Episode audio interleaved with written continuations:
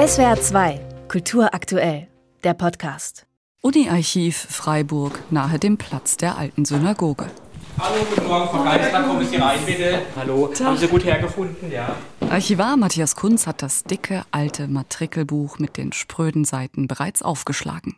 Kurt Bloch, da ist er. Wir sehen hier das, den Geburtstag, 9.11.1908 geboren. Wo? Dortmund PR. PR heißt Preußen. Die Religion ISR, also israelitisch Jude. Und was er studiert hat, er war Jurist. Wo war er vorher? An der Universität in Berlin. Vor fast 100 Jahren hat Kurt Bloch also hier seine Unterschrift hinterlassen. Kurt noch in der deutschen Schreibweise mit K. Damals im Sommersemester 1928 war er ein aufstrebender Jurastudent mit dem Traum, einmal Richter zu werden. Die Nationalsozialisten waren zu dem Zeitpunkt eine Randerscheinung. Glückliche 2,6 Prozent hatten sie bei den Reichstagswahlen im Mai geholt. Nur fünf Jahre später wird Hitler die Macht ergreifen und damit Kurt Blochs Traum von der juristischen Karriere zerstören. Die Nazis werden ihn mit dem sogenannten Aria-Paragraphen aus dem Staatsdienst entfernen. Er wird ins niederländische Exil fliehen und in seinem Versteck in Enschede 95 Satiremagazine verfassen. Ein Akt des Widerstands. Doch halt, noch bleiben wir gedanklich im Freiburg der Weimarer Republik.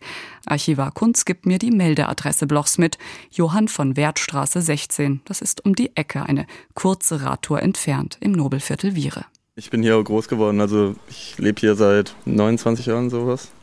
Ich stehe vor dem Haus Johann von Wertstraße 16. Vier Stockwerke auf dem Dach, das typische verspielte Türmchen der damaligen Gründerzeithäuser, Baujahr um 1900. Kai ist mir zufällig im Hof begegnet. Kurt Blochs alte Studentenresidenz entpuppt sich als Kais Elternhaus. Mein Opa hatte damals hier seine Metzgerei im Erdgeschoss hier. Und alles drüber haben, glaube ich, die Arbeiter gewohnt. Tatsächlich, da ist sie noch, die Treppe auf dem Eck, die wahrscheinlich zum Ladengeschäft hochführte. Rein rechnerisch kann Kais Großvater seine Metzgerei erst nach dem Krieg betrieben haben. Da war Kurt Bloch bereits ausgewandert in die USA und damit beschäftigt, sich ein neues Leben aufzubauen. Kurt mit K wird zu Kurt mit C. Well, he couldn't work as a lawyer. Naja, er konnte hier nicht als Anwalt arbeiten. Das heißt, als sie hier in den USA ankamen, hat er erstmal als Hausmeister gearbeitet. Und dann haben die beiden eine Antiquitätenhandlung aufgemacht. Simon Block, kurz Tochter, spricht mit mir über Videokonferenz. In der Hand hält sie ihren Morgenkaffee.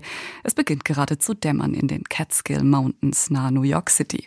Sie ist 65 Jahre alt und Psychoanalytikerin. Ob ihre Berufswahl mit dem Schicksal ihrer Eltern zu tun hatte? No, but Nein, klar, natürlich. Das Nein war ironisch gemeint. Ein ironisches Nein also, denn das Trauma wurde bei vielen Nachkommen europäischer Juden von Generation zu Generation weitergegeben. Simons Mutter Ruth, heute 98, hatte Auschwitz überlebt. Sie und Kurt sprachen mit ihren Kindern wenig über das Grauen und doch war es gegenwärtig. Ein Lichtblick stand jahrzehntelang im Regal der Blochs, die Satirehefte des Vaters, ein trotziges Aufbegehren. Ich glaube, er hat sich als Wortterrorist begriffen. Wenn ich diese Bomben auf euch schmeißen könnte, sie würden euch in die Luft jagen. Diese Bomben der Wahrheit könnten eure Organisation zerstören, eure sehr gut organisierte Organisation. Ich meine natürlich die Nazis. Der Familie ist klar, Kurt Blochs Werk ist für die Deutschen bestimmt und genau dort sollte nun, 80 Jahre später, der Vorhang des Onderwater Kabaretts aufgerissen werden, als Ausstellung im Jüdischen Museum in Berlin. Ich habe gespürt, diese Hefte verdienen einen Platz in der Geschichte. Geschichte gehört nicht nur auf unser Regal zu Hause. 95 Ausgaben, geschrieben im Dachgeschoss eines Hauses im niederländischen Enschede, bei einem christlichen Ehepaar, das sich dem Widerstand angeschlossen hatte. Die Hefte im Postkartenformat kursierten vermutlich unter rund 30 anderen Widerständlern. In der Ausstellung werden alle 95 Ausgaben zu besichtigen sein, aufwendig restauriert. 483 Gedichte, teils auf Niederländisch, teils auf Deutsch verfasst. Dazu Zeitzeugeninterviews und ein Herzstück. Die Schauspielerin Marina Frenk lässt ausgewählte Gedichte an Audiostationen und per Videoprojektion lebendig werden. Sie singt eigene Vertonungen und begleitet sich dabei am Klavier. Der Terror der Deutschen, dem Bloch in vielen der Gedichte mit Spott und Kreativität begegnet, wird greifbar. Ein Text sticht aber heraus, das Gedicht an meine deutschen Leser. Da schreibt Bloch Wenn man euch eure alten Fehler nun wiederum vergessen lässt, dann führt euch ein neuer Puppenspieler zu einem neuen Schlachtefest. Es ist ziemlich verrückt, das gerade zu lesen, als Amerikanerin in diesem Wahljahr. Es fühlt sich ein bisschen an, als wäre man auf Drogen. It's like being on drugs. Simon Block dreht sich um zum Fenster in ihrem Rücken. Mittlerweile ist die Sonne aufgegangen. Die Zukunft mit ihren altbekannten und auch neuen Puppenspielern ist ungewiss. Die Vergangenheit wieder hochaktuell und beides scheint in der letzten Facette unseres Gespräches zusammenzufließen. Warum hatte Kurt Bloch bis zuletzt Sehnsucht nach dem Schwarzwald, frage ich Simon. Sie überlegt länger und dann sagt sie, Why? Ich habe gerade Anselm gesehen, den Film von Wim Wenders. Und da geht es auch um Paul Celan, wie er nach Freiburg reist, um Heidegger zu treffen. Und ich weiß nicht, ob mein Vater je ein Seminar bei Heidegger belegt hat, aber mein Gefühl ist, er wollte sich mit jemandem streiten. Und Heidegger wäre die richtige Person dafür gewesen. So stelle ich mir das vor.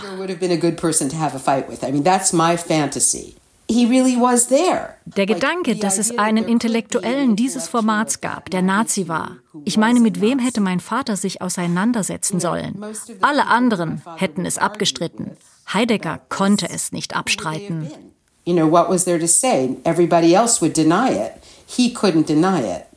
Heidegger, Philosoph, NSDAP-Mitglied, Rektor der Universität Freiburg im Jahr der Machtergreifung 1933.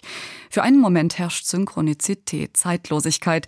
In dieser Freiburger Altbauwohnung, in der ich mit Simon spreche, in exakt diesem Zimmer im Dachgeschoss, hatte Rainer Marten in den 70er Jahren seine Schreibstube. Auch er Philosoph, heute 95 Jahre alt, der letzte noch lebende Schüler Heideggers und einer seiner größten Kritiker.